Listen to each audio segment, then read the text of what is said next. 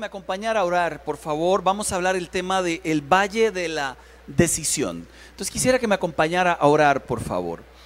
Padre, en el nombre de Cristo Jesús de Nazaret, queremos suplicarte, Señor, que algún consejo en esta noche hable a nuestro corazón. Que alguna idea de tu palabra, Señor, alguna cita de tu Biblia, Padre, pueda transformar nuestra mente y nuestro corazón Queremos suplicarte, Señor, que en esta noche nos orientes. Venimos con un corazón humilde, humillado, suplicando que tu voz nos hable. Así te pedimos que tu Santo Espíritu nos guíe en el nombre de nuestro Señor Jesús. Amén. Amén. En algún momento de la historia Jesús preguntó, eh, ¿quién dice la gente que es el Hijo del Hombre? Y luego preguntó a los discípulos, ¿y ustedes quiénes dicen que soy yo? lo cierto es que apareció Pedro y tomó dos decisiones en un minuto. La primera decisión fue declarar la deidad de Jesús, porque dijo, verdaderamente tú eres el Hijo del Dios viviente.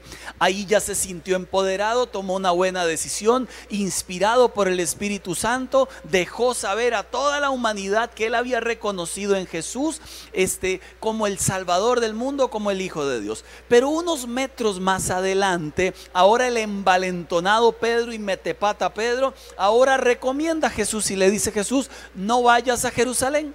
No vayas porque ahí te van a hacer daño. Mire, qué interesante porque este Pedro creo que nos identifica a nosotros cuando en un mismo día solemos tomar dos tipos de decisiones. Una muy buena y la otra terrible. ¿A quién le ha pasado? Que en una misma semana tomó una decisión por la cual usted sonrió mucho, pero luego parece que terminó opacando su buena decisión con una mala decisión. Bueno, la vida se compone justamente de la gran responsabilidad y desafiante responsabilidad de tomar decisiones. Dice Deuteronomio capítulo 30, versos 19 y 20. Hoy pongo al cielo y a la tierra por testigos contra ti de que te he dado a elegir entre la vida y la muerte, entre la bendición y la maldición, elige pues la vida, para que vivan tú y tus descendientes. Ama al Señor tu Dios, obedécelo y sé fiel a Él, porque de Él depende tu vida. La vida se basa en decisiones. Algunas son mecánicas y repetidas, repetitivas, otras importantes y otras que trascienden, decisiones que les llamo de excelencia. No obstante, hay momentos donde debemos pasar por el valle de la decisión y es allí donde necesitamos la sabiduría y la guianza del Espíritu Santo. Decisiones de una carrera universitaria, decisiones de amor, si vuelvo a amar o dejo de amar, decisiones de finanzas, decisiones de negocios, de crianza de los hijos, de si compro una casa, un celular, un carro, si me pongo un tatuaje, si puedo tomar o bailar, si puedo salir con mis amigas siendo yo casado, qué hacer ante un divorcio, qué hacer en un matrimonio en ruinas, si la persona que me gusta actúa raro, si tengo hijos rebeldes, decisiones cuando tengo un jefe insoportable o una tentación de pecado, decisiones cuando debo perdonar o sigo resentido, cuando debo servir o sigo estancado, cuando vivo en pecado o en santidad, cuando confío o mejor no confío, cuando vivo aislado o hago amigos. Si se da cuenta, la Biblia no enseña en detalle qué debemos hacer en cada situación específica. Sin embargo, la Biblia sí nos da principios que aplican en cualquier circunstancia. Por eso se llaman principios, porque estos trascienden las circunstancias y si los aplicamos podemos aplicarlos casi a cualquier cosa de la vida. Ahora, ¿por qué fallamos a veces tomando decisiones? Porque nos brincamos los principios. Y por esa razón es que fallamos tomando decisiones. Hoy quisiera eh, contarle algunos de estos principios y basar la enseñanza en nuestro amigo el rey David, que se encuentra la historia ya en segunda de Samuel capítulo 11, versos del 1 en adelante. Por favor, allí busquen su Biblia, si la tienen en casa, póngala allí en su en su Biblia electrónica o si no, búsquela en papel, todavía se usa. Yo generalmente uso más la Biblia de papel cuando estoy en casa leyendo. Vamos a empezar con el primer principio que mis amigos de producción van a poner allí, el primer principio, antes que el versículo. Principio número uno, le he llamado el principio de la raíz. Así como lo escucha, el principio de la raíz, cómo se toman decisiones. Cuando usted se hace esta pregunta, ante cada decisión que ha de tomar, hágase la pregunta, ¿qué dice el Creador al respecto? La primera fuente de respuesta está en la palabra de Dios. ¿Qué dice la Biblia al respecto? Ahora sí, segunda de Samuel, capítulo 11, verso 1. Dice la palabra de Dios, en la primavera, que era la época en que los reyes salían de campaña, David mandó a Joab con la guardia real y todo el ejército de Israel para que aniquilaran a los amonitas y sitiara la ciudad de Rabá. Ojo, ojo ahí, pero David se quedó en Jerusalén. ¿Por qué le cuento este detalle? Resulta que Dios nos dejó la Biblia como la única ruta para encontrar la salvación, pero al mismo tiempo la palabra de Dios es la guía para tomar buenas decisiones. Si la casa está cimentada sobre la roca, no caerá. Si tiene raíces profundas, no caerá. Si está sobre la arena, sí caerá. Si una decisión la cimentamos sobre la verdad de Dios, será una buena decisión. Le doy el ejemplo de David.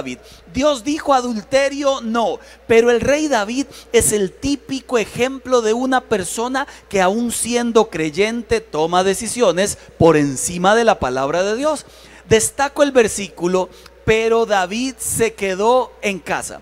¿Por qué lo destaco? Porque ese era el tiempo cuando los reyes salían a pelear. David era un rey y David en lugar de estar peleando se queda en casa y se queda por una razón. Y se lo digo en modo de frase, nunca conviertas un no del cielo en un quizás aquí en la tierra. Si Dios dice no es no, si Dios dice sí es sí, pero no le pongamos nosotros una coma cuando Él dijo punto final. Eso lo dijo no sé quién. Lo cierto es que aquí David, en lugar de estar haciendo lo que le correspondía hacer, utiliza un pero enorme, pero yo decido hacerlo de esta manera y a partir de esa decisión se gesta una decisión horrible de adulterio y de asesinato exclusiva como para los programas esos de CSI, por el montón de historias que contiene esta historia justamente.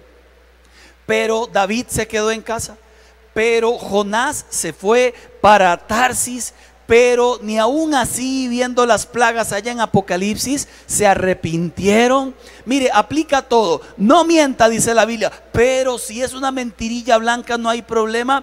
No viva en unión libre, pero si es que le amo no hay problema. Pero cuide su sexualidad, pero si es mía y además me gusta. Pero cuidado con un negocio truquiliento, ¿cómo se dice? De trucos. Mire, cuidado, pero la gente se mete en el negocio porque va a ganar más plata. No salga de fiador, pero es que es un amigo que quiero mucho. No amen a este mundo, pero es que tiene tantas cosas bonitas. La inmoralidad trae consecuencias, pero mire, ¿cuántas veces tomamos decisiones diciéndole a Dios, Señor, lo que dijiste está bonito, pero yo lo voy a hacer de esta manera? Primer gran problema de la gente es que no tiene raíz en su palabra. Y como no tiene raíz en su palabra, tratan de hacer la voluntad de Dios violando la palabra de Dios. Y eso no es posible. Las decisiones y los mandatos de Dios son para ser obedecidos, no desafiados.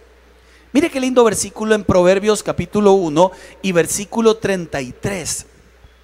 Se lo voy a leer, creo que este es Reina Valera 60. Mas el que me oyere habitará confiadamente, vivirá tranquilo, sin temor del mal. Porfa, usted que está ahí en la casa, puede leerlo conmigo una vez más. Yo cuento un, dos, tres, pero léanlo todos ahí en familia. Es uno de esos versículos que hay que aprenderse en casa. Como cuando yo iba a una iglesia aquí, cuando estaba chiquillo, y nos ponían a todos los chiquillos al frente del culto y decíamos Génesis 1.1. Mire, así pasábamos semana tras semana hasta aprendernos muchos versículos de verdades del cielo. Este es uno de ellos. Así como Luis y Helen lo van a leer a voz en cuello conmigo cuando yo cuente 3, 2, 1. Mas el que me oyere habitará confiadamente y vivirá tranquilo sin temor del mal. ¿Se da usted cuenta? El principio para tomar buenas decisiones es preguntarle a Dios, ¿qué dice el Creador acerca de esta decisión que debo yo tomar? Porque ya lo recuerda el Proverbio capítulo 16 y versículo 1. Podemos hacer nuestros propios planes, pero la respuesta correcta viene del Señor.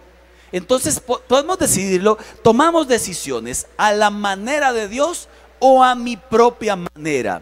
Podríamos sentir susto al tomar una decisión, como cuando Dios les dijo, crucen el mar. Podríamos sentir bonito cuando Dios les dijo, vayan y tomen posesión de la tierra. Podríamos sentir, sentir extraño cuando Dios les dijo, vayan y echen la red otra vez a pesar de no haber pescado nada. O podríamos tener una convicción profunda. No es necesario que entres a mi casa. Di tu palabra y mi siervo quedará sano. No importa lo que sintamos cuando Dios ha dicho algo en la Biblia, respételo, sígalo, obedézcalo y entonces la promesa se cumple.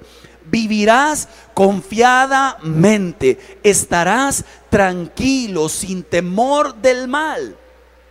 Le pido a los de Produ que pongan otra vez el versículo de Proverbios 1.33. Entonces lo repetimos una vez más para entrar al segundo punto. Proverbios 1:33, mas el que me oyere habitará confiadamente, vivirá tranquilo sin temor del mal. Otra vez, perdón, mas el que me oyere vivirá, habitará confiadamente y vivirá tranquilo sin temor del mal. Y una vez más, mas el que me oyere habitará confiadamente y vivirá tranquilo sin temor del mal. ¿Quiere tomar buenas decisiones? Pregúntele al Creador acerca de lo que usted quiere hacer. Léalo en su palabra. Mire a aquellos que fracasaron haciendo lo mismo suyo. Mire a aquellos que triunfaron. ¿Cuáles fueron las actitudes de aquellos que tomaron buenas decisiones en la Biblia? Lo que Dios ha dicho es inviolable. Segundo gran principio para tomar buenas decisiones. Esta pregunta me la han hecho. Pastor, ¿y qué pasa si la Biblia no habla tan detallado respecto a lo que debo decidir? Porque hay que ser honestos. Hay, tantas situaciones en la vida que no se ha escrito absolutamente de todas, pero sí de los principios. Aquí le dejo el segundo principio. Vamos a ver quién se identifica con este. Número dos, es el principio del elefante en la sala. Ya se lo aprendió y le puse ese elefantote gracias a Lari, la de producción que nos hace las imágenes, para que usted nunca olvide este principio. ¿Por qué le digo esto? Por una razón, por una razón. Vaya por favor conmigo a segunda de Samuel capítulo 11, versos 2 y verso 3. Ojo, una tarde al levantarse David de la cama, otra vez, una tarde, una tarde al levantarse David de la cama, primero no estaba peleando en la guerra, ahora está tirado en la cama. Y hasta la tarde comenzó a pasearse por la azotea del palacio y desde allí vio a una mujer que se estaba bañando. La mujer era sumamente hermosa, por lo que David mandó que averiguaran quién era y le informaron dos puntos, abro comillas. Se trata de Betsabé, que es hija de Elián y esposa de Urías elitita. Existen decisiones que son complicadas y yo las hago complicadas o porque no las quiero tomar o porque más bien quiero tomarlas pero no debo, aunque todo me grite, por ahí no. Pero ¿qué es esto del elefante en la sala? Hay situaciones que claramente no están bien y usted lo sabe y aún así metemos cabeza y metemos pata. Hay cosas que sabemos que no deberíamos hacerlas y aún así es como ver un elefante en la sala e ignorarlo. No se puede ignorar el elefante porque se ve, porque estorba, porque no cabe. Resulta que el rey David se da cuenta que él no está haciendo lo que es correcto. Le digo algunas cosas en las que él falló terriblemente. Yo le llamo el rey dormilón. ¿Qué tenía que estar haciendo dormido si tenía que estar peleando en la batalla? Yo le llamo el rey vago. Andaba ahí paseándose por la azotea con el oso de peluche. Yo le llamo el, el rey mirón. Además, doña Vina Allá la mujer bañándose y en lugar de volver la mirada y decir, no he de verla, no he de pecar, más bien dijo, mamacita, mire, es increíble que este rey sea un mirón. Además el rey preguntó, ¿y esa quién es? Y además el rey sordo. Mire todo lo que le dijeron. Tiene nombre. No es un objeto, no es una cosa. Se llama Betsabé. Es hija también de alguien, el papá se llama Elián. Y además es esposa de un viejillo que pelea por usted, rey David, y que se llama Urias. Nada de eso escuchó David. Vio el elefante gigantesco ahí con la trompa en medio de la sala. Ignoró el elefante y dijo, la quiero. ¿Quién ha tomado decisiones así? Decisiones de amor. Ve que el otro es terrible, celoso, malhumorado. Lo quiero. Decisiones de finanzas. No tengo ni plata, pero es que cómo me gusta ese celular. Lo quiero. Tasa 0, 48 meses. De por sí ni lo siento. ¿Cuánto le costó? 3 millones. ¿Cuánta gente ha tomado decisiones viendo el elefante en la sala? Mire, ahí usted comprende que no hay peor ciego que el que no quiere ver. Señor, dame una señal, le decimos a veces a Dios. Dame una señal, pero ninguna señal es buena cuando el corazón está endurecido. Dame una señal, ninguna es buena. Dice la palabra del Señor, por ejemplo, en Mateo 12, verso 39. Jesús le respondió, Solo una generación maligna y adúltera exigiría una señal milagrosa, pero la única señal que les daré será la señal del profeta Jonás. Lo que está diciendo Jesús es algo muy simple. Mire, ya no vieron lo que le pasa a la gente que me ignora, igual pasará con aquellos que me siguen ignorando. Aprendan de lo que pasó con Jonás. ¿Para qué darles más señales? Mire, aprendan de este montón de cosas que han vivido otros. Le doy algunos ejemplos. Ve al elefante, negocios dudosos, relaciones de pareja que no caminan como se debe, compras de bienes, como le decía ahora. Le digo una común, yugo desigual y la gente sigue metiendo cabeza a pesar de que el otro no ame a Dios, de que la otra no ame a Dios, porque yo le cambio. ¿Cuántos dijeron eso?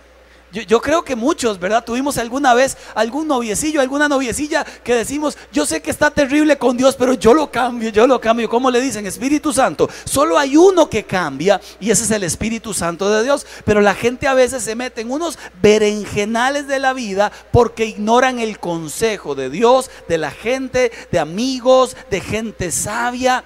Mire, no ignore esa, esa conciencia que le trae intranquilidad. Podría ser la inquietud del Espíritu Santo. ¿A cuánto les ha ocurrido? A mí varias veces que usted está por tomar una decisión y hay algo como, como, como aquí que le dice a usted, no es por ahí.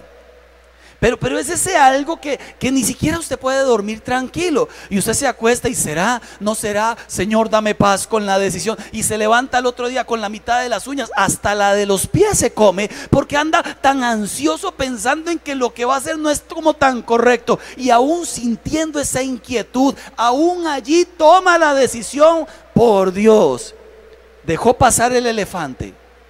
Se le subió encima el elefante y se hizo usted uno con el elefante. Debemos orar y decirle a Dios, dame oído para escucharte y valentía. Son las dos cosas, porque hay mucha gente que sí escucha a Dios, pero lo que carecen luego es de la decisión de la valentía para decir no a algo que tenías que haber dicho no. Le doy un ejemplo muy curioso. Eh, mi casa de Guadalupe, que ya la vendimos, le conté el año pasado en septiembre, gracias a Dios, gracias Padre, porque eres bueno. Mire, duramos casi cinco años para venderla. Pero yo siempre hice una oración, siempre. Yo cuando me llamaban y decían, mire, hay una casa que usted está vendiendo, puede venir a mostrármela. Y yo, ay Dios mío, es una hora y media hasta allá, las presas, pero esta vez será la vez, Señor. Y siempre hacía una oración en el camino. Y la oración que hacía es, Señor, si esta venta no va para ningún lado, que no la compren. Pero si va para algún lado y es de bendición para todos, que la compren. Cuando llegaba allá me decían, qué linda la casa, ahí le aviso. ¿Ok? Entonces me devolví al otro día, me llamaba a alguien, mira muchacho, es, es, la parte bonita y sabia decirle a uno, muchacho, puede venir a mostrarme la casa otra vez, vamos para allá. Y todo el camino, Padre, si esta no es tu voluntad, que no la venda, pero si es tu voluntad, que se venda. Cuando llegaba allá me decían, yo se la compro mañana, al otro día cambiaban de número. Y yo, pero ¿qué les pasa? ¿Por qué no son compradores normales? ¿Por qué tienen que cambiar de número? Nada más díganme que no. Bueno, 40 veces fui a mostrar la casa. Y a la número 40 iba yo, Padre, si es tu voluntad que se venda y si no traba la venta. Qué oración más rara, pero la trabó todas las veces hasta que llegó el día del día del día que Dios quería que fuera el día del día. ¿A quién se la vendí? A un pastor. Ah, caray. Dios quería bendecirlo porque pasa, casa pastoral le queda a familia pastoral. Primera de, de Getón 4.16. ¿A qué voy, gente? Que, que al final había un plan de Dios un precio diferentísimo para ellos, una bendición de Dios y terminamos vendiéndola exactamente cuatro años después. ¿A qué voy? Ore igual. Cuando va a tomar una decisión, Señor, trábalo. Y si no es tu voluntad, muéstrame. Y si me muestras, dame valentía para decir que no. Aunque en el camino me siento un poco más cansado, pero dame valentía, porque las cosas que salen, que vienen de Dios, se hacen a la manera de Dios. Aquí le pregunto, ¿está viendo algún elefante en la sala? ¿Está usted viendo alguna situación donde todo claramente le grita por ahí no es? Entonces, por ahí no es. Por ahí no es. Está en una relación tóxica y algo le grita por ahí no es. Por ahí no es. ¿Qué le voy a decir? No se case, por ahí no es. Está usted ante la compra de algo que usted siente, por ahí no es. Hágale caso a la voz del Espíritu, hágale caso a la palabra. Y si no, mire el elefante, abra los ojos. Porque hay muchos que se ven a la distancia. Número tres, tercer principio. Le he llamado al número tres el principio del tic-tac. ¿Por qué le he llamado el principio del tic-tac? Segunda de Samuel capítulo 11 versos 4 y 5 lo dice de esta manera. Una vez que vio David a aquella mujer bañándose desnuda, entonces David ordenó impulsivamente que la llevaran a su presencia y cuando Betsabé llegó, él se acostó con ella. Ni siquiera, ni siquiera mucho gusto, yo soy David ah, ¿sabe? Mire qué bonita es usted, quiero tener sexo con usted. Mire, ni siquiera una presentación. ¿Qué le pasa a este tipo? ¿Cómo se le ocurre ir así a las buenas y primeras? Después de eso, ella volvió a su casa. Hacía poco que Betsabé se había purificado de su menstruación, así que quedó embarazada y se lo hizo saber a David. ¿Por qué le llamo el principio del tic-tac? Porque mucha gente toma decisiones a la carrera, impulsivamente. Mucha gente anda con impaciencia, corriendo. Y aunque el reloj corre, usted no corre igual que el reloj. Los creyentes oramos, reposamos y esperamos. Los creyentes oramos, reposamos y esperamos. Voy con los de este lado. Siempre lo hago en la iglesia, pero hoy solo hay sillas casi. Los creyentes oramos, reposamos y esperamos. Eso hace un creyente. Ora, reposa y espera. Ya lo dice Proverbios capítulo 21, verso 5. Los planes bien pensados y el arduo trabajo llevan a la prosperidad. En este mundo de la impulsividad, de las carreras de pura pasión, se corre en todo, se corren las decisiones y alguien dijo, no sé quién, que el inicio de la ansiedad es el fin de la fe. La decisión se debe tomar en quietud, en reposo, con consejos, leyendo la palabra, viendo si hay elefantes o no hay elefantes. Las decisiones se deben tomar no corriendo, no desesperados. Si no podríamos hacer lo que hizo Raquel allá en Génesis capítulo 30, versículo 1. Cuando Raquel vio que no podía darle hijos a Jacob, tuvo celos de su hermana y le rogaba a Jacob diciendo, dame hijos o moriré, como si Jacob fuera Dios. Génesis capítulo 30 y versículo 3. Entonces Raquel le dijo, toma a mi sierva vida, mire qué idea más extraordinaria. y lo digo con todo el sarcasmo del mundo, duerme con ella. Ella dará a luz hijos por mí y a través de ella yo también podré tener una familia. qué, bendición. Gracias por el consejo, señora desesperada. Gracias por tratar de ayudar a Dios. Gracias por no entender que cuando Dios le dice espere, es espere. Gracias por la desesperación. ¿Sabe qué produjo toda esta historia? Que haya nacido Ismael. ¿Sabe quién es Ismael? De donde provienen los árabes. ¿Sabe quiénes son los árabes? Los que crearon esta religión de los musulmanes. ¿Sabe quiénes son los musulmanes? Aquellos que no soportan al pueblo elegido de Dios, los israelitas. ¿Qué pasó? Una decisión impulsiva, atropellada, terminó degenerando en un pleito eterno en esta tierra de musulmanes contra judíos. ¿Qué pasa? Que la desesperación, que la impulsividad, que el tic-tac del reloj nos juega en contra. Por eso le decía las famosas frases, ora, reposa y espera. Muchas respuestas de Dios no llegan solo para que comprendas que lo más importante en tu vida es que aprendas a descansar en Dios como tu Padre, porque Él sabe cómo sustentarte y cómo protegerte. Para terminarle la historia de la casa, porque hay una historia buena también. Vendimos la casa en septiembre y hemos andado en búsqueda de casa desde septiembre hasta ahorita aquí en Desamparados. Esta es mi oración. Padre, soy tu siervo y tu hijo que necesita reposo y una casa cerquita. Esta es la oración. Padre, mira que hay gente pecadora que tiene casa y yo que soy un santititico no tengo, aunque a veces peco. Padre, mira y escucha mi plegaria, Señor. Entonces el 26 de septiembre ya dejamos la casa, la vendimos en enero por allí y comenzamos a buscar y encontramos la primera. Llegamos con la prima, no la muchacha, sino el dinero, y le dijimos, aquí está señora. Y la señora dijo, ay, ya no la quiero vender. Después de elegir entre 40 casas, ahora no la quiere vender. ¿Por qué pasa eso? Entonces le dije, muchas gracias. Cuando Dios no quiere, no quiere. Siempre hay un plan diferente. Igual era la que nos gustaba, pero ¿qué le vamos a hacer? Así es Dios, ¿verdad? Porque qué curiosos que somos. Después de buscar otras 20 casas más, llegamos a la segunda. Llamé al Señor y le dije, acepto, esta es. Y él dijo, perfecto, mañana lo llamo para el contrato. Al otro día no me llamó digo, pero ¿cómo en este tiempo la gente desesperada por vender casa, yo desesperado por comprar y, la gente no la vende?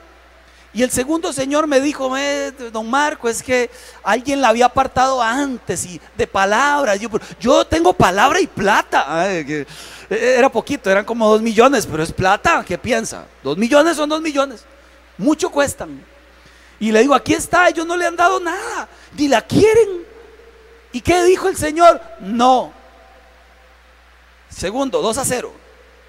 Entonces miramos al cielo, Padre, respetamos tu soberanía, oh aleluya. Porque uno se pone muy espiritual, ¿verdad? En esos momentos. Canta coritos, hace unas lágrimas. Mire, eh, hay cosas que pasan en esos momentos que son bonitas, ¿verdad? Cuando, cuando Dios no hace lo que uno piensa. Tercera, Vamos a negociar con el tercero después de buscar otras 25 casas más. Le llegamos a la tercera y dijimos, mi amor, esta es, Padre, si no es tu voluntad, trábala. Fuimos a ver el terreno y alguien nos dijo, uy, esa tierra es un relleno, no compren eso. Frustración al máximo, tristeza, desolación. Vea que exagerado, pero no tanto. Si no, pregúntele a Jackie para que sepa. Yo no, yo siempre fui muy valiente, pero Jackie ahí llorando día y noche. Lo cierto es que, que en medio de la situación de angustia, los últimos tres meses, hasta hace tres días, ya descansamos. Y le dije a Dios, Señor, mataste mi impulsividad, mataste mi desesperación.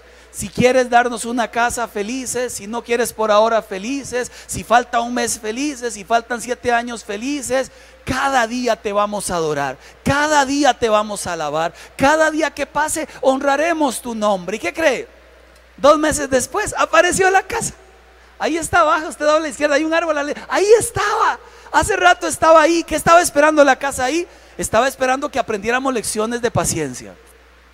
Estaba esperando nada más que aprendiéramos lecciones de paciencia. No es en su tiempo, es en el de Él. No es usted torciéndole el brazo a Dios, igual no puede. No es cuando usted dice, es cuando Él dice. Así que tranquilifor, take it easy, tenga paciencia, llévela suave, suave loco, dirían los pachucos. Nosotros necesitamos comprender que el tiempo de Dios es perfecto. ¿Y qué cree? Es una casa lindísima. Mejor que todas las que vimos y más barata que las que vimos. Más barata que las que íbamos a comprar. Más barata, más linda y con una terraza para invitar gente y que nos traigan carne asada, eh, perdón, y compartir carne asada. Linda la casa, pero teníamos que esperar. Teníamos que esperar. Tiene un palo de mango y uno de guanábana. Tan lindo que lo metimos debajo de la terraza que construimos. Palo de guanábana. Pero había que esperar. ¿Cuánto el tiempo necesario? Alguno está escuchando y dice, ay, el, pastor dijo seis meses, yo llevo cuatro. No, todos los procesos son diferentes. Y en la medida en que la desesperación sea más grande, son más meses. Paciencia. Adore a Dios. Deje de poner su mirada ya al frente. Y si no la consigo, y si la consigo, y si se venden toiticas, y si no se vende ninguna, y si no me alcanza, y si me despiden, y si traiga su vida a hoy, disfrute hoy, ame hoy, crezca hoy. Ore pacientemente, repose y espere. Llevo tres, me quedan dos.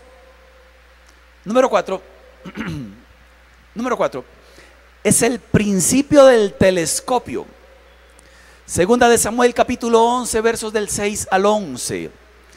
Entonces David le envió este mensaje a Joab mándame aquí a Urias elitita. Y Joab así lo hizo. Cuando Urias llegó, David le preguntó cómo estaban Joab los soldados y cómo iba la campaña. Oigan David, el hombre conforme el corazón de Dios. Luego le dijo Urias, ven acá, vete a tu casa y acuéstate con tu mujer. Tenía todo, como diría aquel pensador mexicano, fríamente calculado. Y en lugar de arrepentirse, eh, usó una falsa estrategia para acomodar al pecado. Tan pronto como salió del palacio, Urias hasta recibió un regalo de parte del rey. ¡Qué cinismo! Pero en vez de irse a su propia casa, se acostó a la entrada del palacio donde dormía la guardia real. David se enteró de que Urias no había ido a su casa, así que le preguntó, ¿has hecho un viaje largo? ¿Por qué no te fuiste a tu casa, caray? Ay, caray, no. En ese momento respondió Urias, tanto el arca como los hombres de Israel y de Judá se guarecen en simples enramadas y mi señor Joab y sus oficiales acampan al aire libre y yo voy a entrar en mi casa para darme un banquete y acostarme con mi esposa tan cierto como que su majestad vive que yo no puedo hacer tal cosa. Resultó más justo y santo Urias que el mismo rey David. Resultó más ético Urias que el mismo rey David. ¿Por qué le digo el principio del telescopio? Ante cada decisión trate de ver el cuadro completo, trate de leer la letra menuda, no como esos contratos que le hacen a uno eh, en algún banco. Mire, y hay gente de banco aquí, ¿qué problema? donde le ponen un contrato de 45 páginas, letra Arial número 5, y usted no lee ni la 40, ¿verdad? Y al final uno por la desesperación le pega la firma y luego, ok, hay que ver el cuadro completo ante cada decisión. ¿A quién afectarás? ¿Cuál será el precio que pagarás? ¿Realmente conviene o no conviene? ¿Cómo se le ocurre a David meterle un hijo a Urias? Fue más fiel Urias que el rey. Ojo, ley del amor, no haré nada que ofenda la conciencia del otro, porque cuántas conductas sanas para mí pueden ser tropiezo para otros creyentes. La Biblia dice, todo me es lícito, pero no todo me conviene. Cada decisión debe ser pensada, analizada, pros y contras. Y también recuerde que no tomar una decisión es una decisión, se llama la decisión de no tomar una decisión. Y cuando tomamos una decisión hay consecuencias, pero cuando no tomamos una decisión, que es también tomar una decisión, también hay consecuencias. Si tomas la decisión tiene consecuencias, pero si lo dejas a que solas las cosas ocurran, también tiene consecuencias. Dios nos llama a tomar decisiones, pero a tomarlas de manera sabia. Desequilibrio, mezcla entre razón y corazón, Ese es el equilibrio correcto. Dice Primera de Corintios 10:31. Cualquier otra cosa que hagan, háganlo todo para la gloria de Dios. Aquí le pregunto, la decisión que tiene que tomar, ¿glorifica el nombre de Dios? La decisión que quiere tomar glorifica el nombre de Dios, si no, no la tome. Todo lo que hagamos debe llevar gloria a su nombre. Hace poco en la serie Prepárate, le conté la historia de la arañita, ¿la recuerda? Tres de la mañana me desperté allí en casa. y generalmente duermo poco, me despierto muy temprano y me puse a orar, leer la Biblia, hacer una enseñanza. De momento me pasó una mosca voladora y sonora. ¿Las conoce? Horribles, gordas, bien alimentadas. Y, esas, y suenan, suenan horrible. A las 3 de la mañana se escucha a kilómetros. La perseguí por toda la sala y ¿qué cree? Me vaciló la infeliz. Entonces dije, bueno, entonces le eché maldiciones, muérete mosca, muérete. Mire, había una arañita diminuta en el techo que había hecho una pequeña telaraña. Y ahí cayó la mosca. Ahí cayó. Y no podía ni moverse. La arañita se le acercó. Fácil, fácil. Le hace una vueltica, le hace otra vueltica, le hace otra vueltica, luego otra. Yo todo el rato estoy yo ahí como en National Geographic Marco Vega, ¿verdad? Entonces saqué el celular, le tomaba fotos mientras le hace una... Y entre más vueltas le daba, menos sonaba. Hasta que dejó de sonar. Mosca murida, dijo el chiquito. Ahí quedó uh, todas las alas. Así, pero echa una bola de alimento. Una bola de alimento. Yo veo la mosca y, y verás qué rico, porque me subí hasta el cielo. Le dije, qué rico. se lo merece, se lo merece. Luego con todas las fuerzas del mundo, la arañita, que era como, como un cuarto del tamaño de la mosca, la jaló unos 50 centímetros y la llevó a un huevo, eso no lo conté, un huevo, donde estaban todas las mini arañitas recién nacidas. Salieron 150, mire, tuve la vagancia de contarlas. 150 arañitas a comerse la mosca. Mira qué asco. Pero ¿por qué le cuento eso? ¿Por qué le cuento eso? Porque esa mosca no imaginó lo que le costaría su decisión de volar tan cerca de la telaraña. Esa mosca por estar vacilando al pastor, terminó atrapada en una telaraña. Y después de que le hicieron la primera vueltica, ya después no se pudo zafar más. Hay decisiones muy delicadas que son una vueltica para tu alma. Y después otra, y después otra, y después otra, y después otra. Que si hago esto nada me va a pasar. Que si veo esto en internet nada me va a Ahí va una vueltica. Que si salí con amigos y hice loco nada me va a pasar. Ahí va otra vueltica. Que estuve coqueteando porque yo no voy a hacer nada. Ahí va otra vueltica. Llega un punto donde usted no puede moverse. Llegará un momento en la vida en donde usted por no mirar todas las consecuencias le va a salir carísimo. Al rey David le costó su hijo. Murió su hijo. Le costó su dignidad ¿Qué le pasó con todos los pueblos que hablaban mal de Dios? Le costó la espada, sus hijos muertos por rebeldes.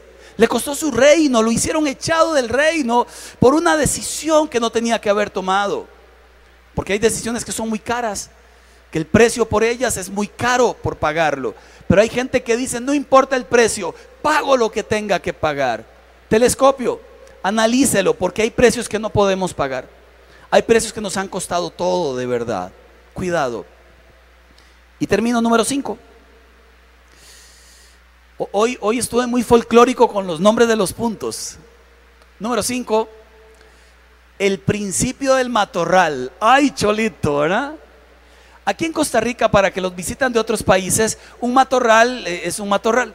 Un montón de matas que nadie cortó y que aquello es una jungla completa y ahí usted le puede salir lo que sea, de una serpiente hasta un gatito. El principio del matorral significa que de verdad, de verdad, de verdad hay decisiones que nos han enredado la vida en serio, en el amor, en las finanzas, en el estudio. Hay gente que se mete a estudiar y abandona todo lo que es de Dios. Hay gente que se mete a trabajar de tal manera que abandona su familia. Hay personas que por amor al dinero hacen hacen un negocio, pero nunca es suficiente y ya tienen plata y hacen otro negocio y ya tienen plata y hacen más negocios y más negocios porque el amor al dinero produce eso, una tal desesperación por tener que al final se envuelve en unos matorrales de, de enredos, dirían en Venezuela, unos culebrones venezolanos. Segunda de Samuel capítulo 11, verso 14.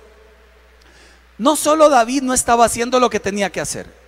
No solo David trató de engañar a Urias, no solo se llevó a su esposa y la embarazó, sino que ahora va a terminar su plan maquiavélico y tras de cuernos, ok, y va a terminar haciendo algo que es gravísimo, por eso las consecuencias que tuvo.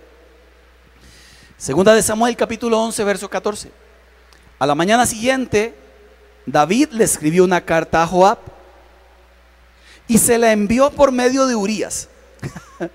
esto, esto es muy, no me río de, de gracia, me río de dolor. La carta decía, pongan a Urias al frente de la batalla, donde la lucha sea más dura.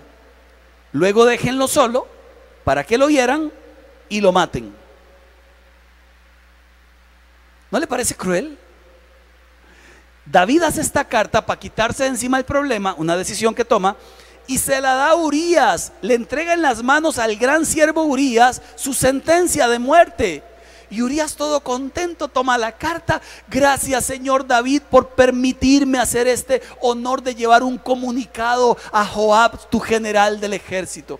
Y llega hasta la batalla. Joab He tenido el honor de traer un comunicado del rey David a tus manos. Leedlo, leedlo. Joab toma el comunicado y lo que lee es esto. Pon a este hombre al frente de la batalla y cuando esté solito se devuelven para que lo maten. Seguro Joab leyó esa carta y dijo, ¿quién sabe qué hizo este Urias? Pero tocó. Entonces dijo, a la carga mis valientes, Urias, va de primero. Sí, señor. Y se va Urias de primero y le dice a todos los demás, devuelvis, devuelvis. Y ahí van todos para atrás y Urias solo adelante y lo matan. Hace David. Listo, el muerto, se acabó la historia. Venga, Betsabé, tráiganmela, me la dejo. Y ya. Y ya. El principio del matorral. Se llama el principio de la siembra y la cosecha. Todo lo que el hombre siembra, eso también recogerá, sea ahorita, sea mañana o sea después. Y todo ese matorral que usted ve que le estoy contando de David, él lo sembró. Es el responsable de sus propias decisiones. Él lo sembró. Él lo sembró. Dice Romanos capítulo 7, verso 15.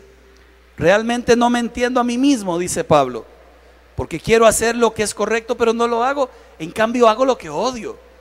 Y esta disyuntiva que siente el apóstol Pablo la hemos sentido nosotros, pero es honesto ser honesto. Es bueno ser honesto. Es sabio ser honesto. Yo voy a dejar de culpar a la vida, al mundo entero. Fui yo, soy el responsable de mi propia vida. Lo dice el Proverbio 19, verso 3. La necedad del hombre le hace perder el rumbo y para colmo luego se irrita con el Señor. O sea, el hombre toma malas decisiones y luego culpa a Dios. Por eso le decía, no olvides la ley de la siembra y la cosecha, porque ahí no queda la historia. Recuerde la ley de la siembra y la cosecha. Pasó un tiempo después, David pensó que ya había ocultado toda su mala decisión hasta que Dios decidió enviar al profeta Natán a hablarle a David. Cuenta la historia ya en segunda de Samuel 12 que, que el profeta Natán le cuenta a David, David, había un hombre rico, parafraseado, que tenía de todo, ovejas, dinero. Un día lo visitó un amigo de él pero resulta que, que, este hombre rico, en lugar de agarrar una de sus ovejas y dársela de alimento a este amigo, pues vio al vecino de al lado que tenía una única ovejita y se la quitó y se la dio a su amigo. David se enoja y dijo, el que hizo eso debe morir, que pague lo que hizo, que pase el... De... Bueno, al final, si usted se da cuenta en la historia, la, sentencia que da David es para su propia vida. David tenía un harén, tenía esposas, cuando eso el rey hacía lo que quería, qué grave. Ahora ve al otro pobre hombre, Urias, peleando por Dios, por el reino, allá con una única esposa que la cuida, la protege y se la quita, porque yo la quiero. David dice, el que hizo eso debe pagar. Y en segunda de Samuel capítulo 12, verso 7, Natán le dijo a David, tú eres ese hombre. La historia se trata de ti. La decisión la tomaste tú. Las consecuencias vendrán sobre tu vida. Tú eres ese hombre. Y, mire que le, dice hombre, no le dice tú eres ese niño que no eras consciente de lo que hacías. Tú eres sabedor del bien y del mal. Tú eres consciente de que lo que estabas haciendo no era correcto. Ahora creaste un montazal allí que debe ser cortado para que mires con claridad. Debes pagar un precio y algo debe doler acá. Podríamos enojarnos, culpar a otros, justificarnos, escondernos, pero de cualquier forma debemos pagar el daño que hacemos con nuestras decisiones.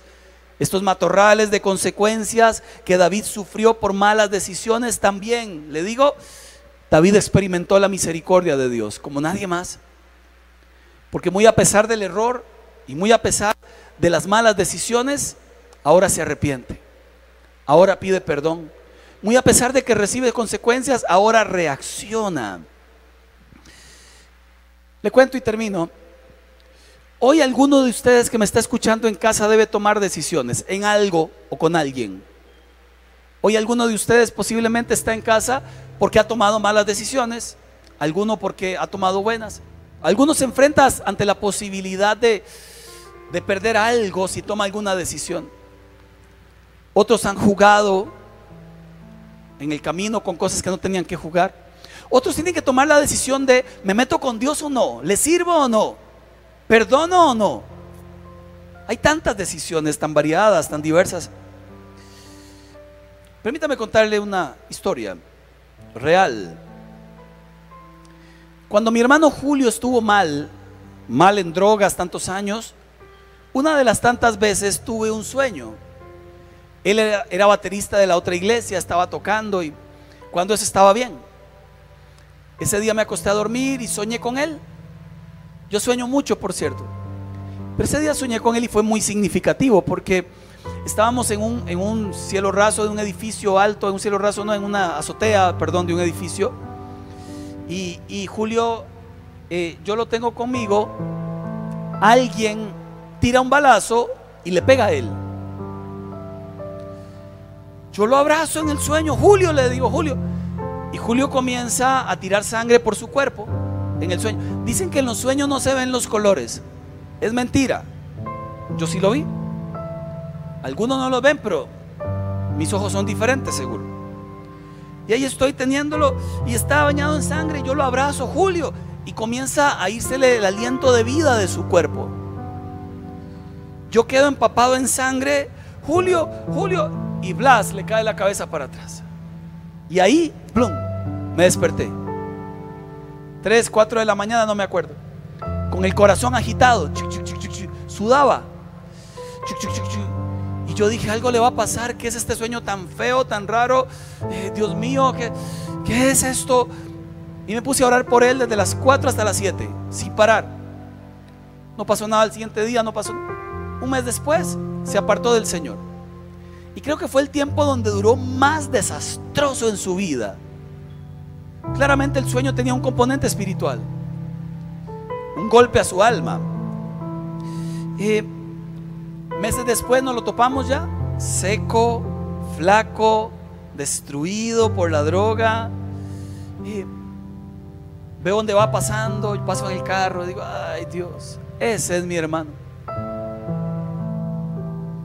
Y le hice la pregunta a Dios. Señor, le decía, y, yo sé que si Él se vuelve, tú lo aceptas. Y le dije, ¿por qué? Porque si Él se vuelve, tú lo aceptas.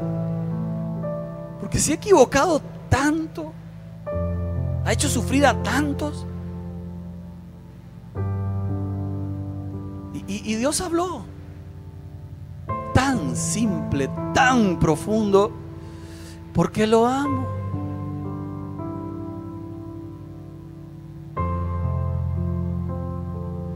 yo dije, sí, Señor, pero ni lo merece. Y otra vez vino esa voz del cielo. No es que lo merezca, es que lo reciba.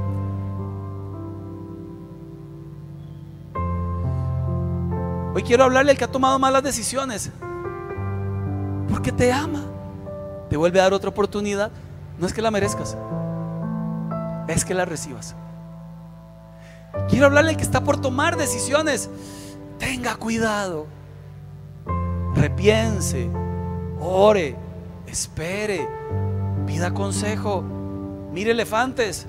Si es que hay alguno. Juan José Rivas decía, las decisiones son como las medicinas, algunas saben muy mal, pero es necesario tomarlas. ¿Qué debes dejar de una sola vez? ¿Qué debes confesar que no has confesado? ¿Qué debes retomar que dejaste votado? ¿Qué no has hecho que deberías haber hecho? ¿Cuál actitud te falta por erradicar de tu corazón? Y la más importante, ¿vives a Cristo con tibieza? Amados, tiene que llegar un momento en la vida donde, donde la gente reaccione bien. Donde ya no lleguen tarde a los cultos virtuales. Donde ya no se brinquen la alabanza pensando que no es importante. Porque la alabanza no era para nosotros, es para Él.